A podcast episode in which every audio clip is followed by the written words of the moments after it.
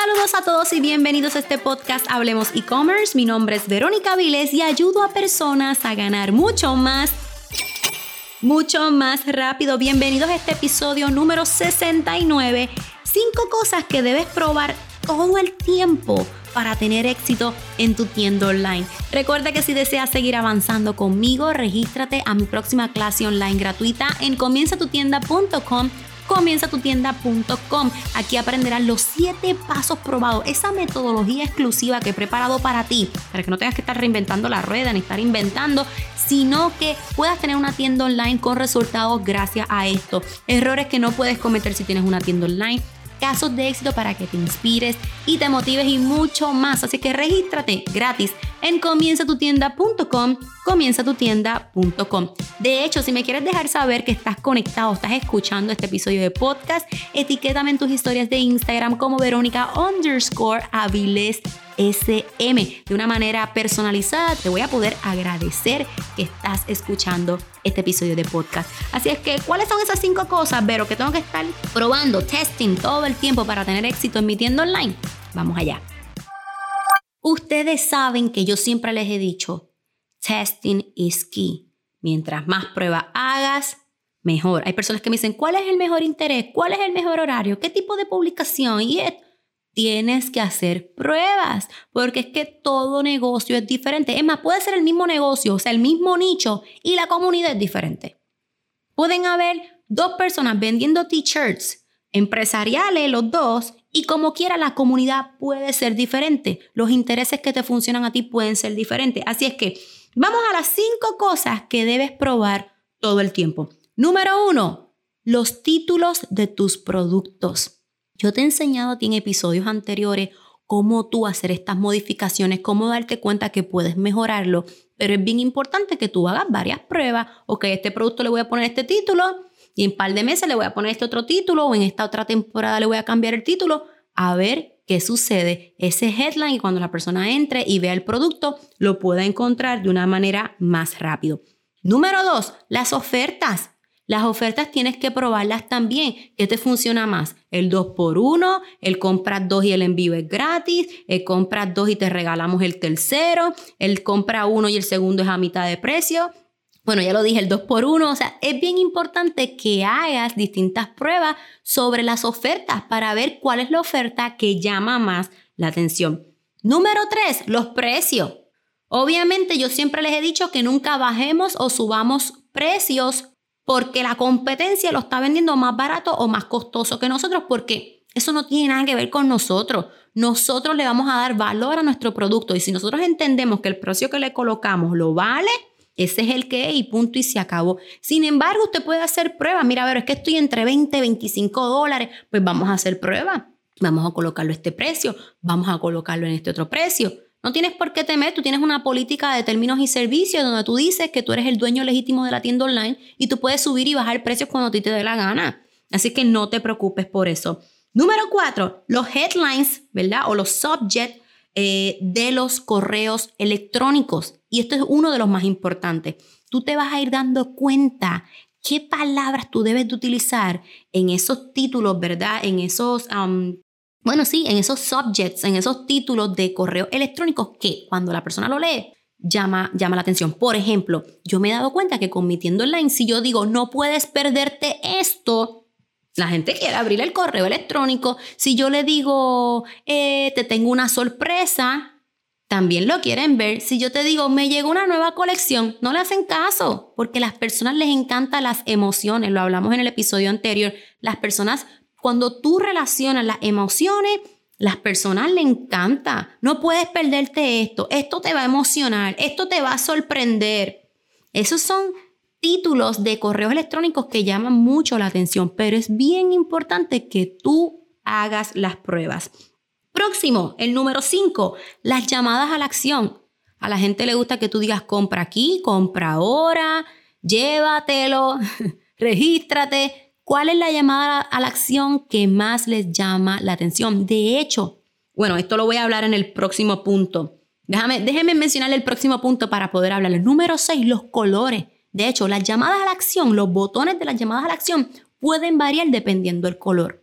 Y ahora que estamos hablando en el punto número 6 de colores, esto es bien importante y les voy a dar un ejemplo bien reciente. Cuando nosotros hicimos e-compresario, yo quería que la tienda online estuviera relacionado con mi marca. Así es que mi marca, Verónica Viles, tiene unos colores y e-compresario tenía casi los mismos colores, mm, los mismos colores que mi marca. Porque yo quería que e-compresario fuera una extensión. Cuando yo veo que quienes están entrando y compresarios, como es mi comunidad, no van a comprar porque mi comunidad, la comunidad de Verónica Vilés, no va a comprar en e-compresario. Pero, Vero, ¿por qué tienen mentalidad empresarial? Porque la comunidad de Verónica Vilés quiere crear tiendas online. Así que ellos entran y compresarios no a comprar, a mirar, a mirar cómo yo hago los productos, a mirar mi contenido, a mirar mi tienda online, no a comprar. Y se me estaba dañando todas las estadísticas, toda la data, ustedes saben de eso. Así es que nosotros tuvimos que darle un rebranding a, y compresario y un cambio de contenido. Nosotros tuvimos que cambiar todo. De hecho, puedo hacer un episodio de podcast nada más de eso.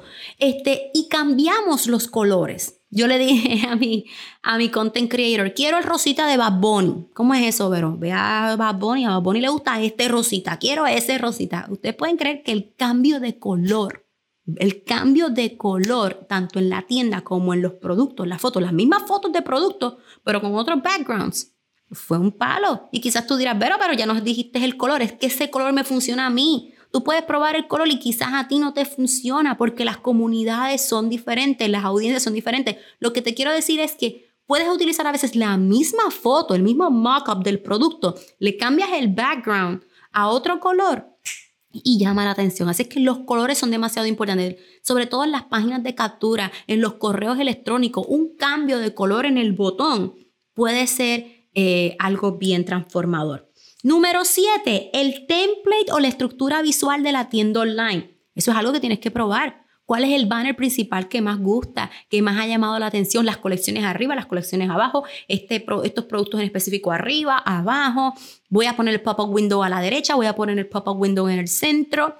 ¿Cuáles son las fotos principales que voy a utilizar para estos productos? Esta es la foto que más gusta, esta es la otra foto que más gusta. Es bien importante que también pruebes, pongas a prueba la experiencia tanto del template eh, o la estructura visual de la tienda online. Ahora bien, antes de irme, ¿verdad? Ahí te presenté eh, siete cosas, realmente hablamos de siete cosas que debes probar. Y yo dije, yo creo que yo dije en el título cinco cosas, ay mi madre, pero no sé, no pasa nada. Ustedes saben cómo es esto. En el título dije cinco cosas y les acabo de dar siete cosas, pero no pasa nada. Les quiero presentar, yo creo que cuando Miguel edite este episodio de podcast va a decir, ay Verónica, pero no pasa nada. Vamos a presentarte ahora. No me puedo ir sin darte unos consejitos, dos consejos bien sencillos. Número uno, que debes hacer pruebas inmediatamente. O sea, desde ya escucha este episodio y dices, hmm, ¿qué voy a probar? Obviamente aquí también está que debes de probar intereses, pero eso ya lo hemos hablado en, en episodios pasados. Debes de probar distintos anuncios, debes de probar distintos formatos de anuncios, ya sea Reel, ya sea este formato feed y story, etcétera, etcétera. Pero eso no los mencioné porque ya en episodios pasados lo hemos hablado. Pero desde ya, desde hoy, comienza a hacer pruebas inmediatamente. Y el consejo número dos, nunca cambies más de una variable. O sea, no me puedes decir, ok, pero voy a probar tanto el copy y también si funciona en rosita y azul. Espérate, espérate, espérate. Si tú lo que quieres hacer es verificar qué color funciona más, el rosita o el azul, déjale el mismo copy. Porque si entonces cambias también el copy, al rosita le pones un copy al azul le pones otro copy, pues entonces, entonces no vamos a saber si de verdad lo que funciona o lo que no funciona es el color o es el copy. Me, me pueden entender, ¿verdad? Así es que cuando vayas a cambiar algo, no utilices más de una variable. Si vamos a cambiar el color, es el color, pero es el mismo mockup, es el mismo producto, es el mismo copy, llevándolo, es el mismo tipo de anuncio, en el mismo placement, o sea, si es Instagram, si es Facebook, en el mismo feed o en el mismo story, todo se queda igual y solo vas a cambiar una sola cosa. Así es que ahora sí me voy. Espero que les haya gustado este episodio que donde realmente fueron siete cosas que debes probar todo el tiempo para tener éxito en tu tienda online. Y estoy segura que podemos hacer una parte 2 porque hay muchas otras cosas que debes probar constantemente. Si entramos a la parte de los anuncios, me quedo aquí 10 y 15 minutos más. Así que recuerda que si deseas seguir avanzando, regístrate gratis en comienzatutienda.com, comienzatutienda.com. No te quedes sin aprender, es una clase que transforma vidas. Así que te espero allí, así también me puedes ver en vivo. Yo enciendo la cámara, podemos hablar un ratito. Y lo mejor de todo es que al final del webinar tengo una sesión de preguntas, así que si te quedas con alguna duda durante el webinar o ahora mismo tienes dudas en este podcast, me lo puedes hacer al final del webinar. Así que regístrate en comienzatutienda.com, comienzatutienda.com. Hasta la próxima.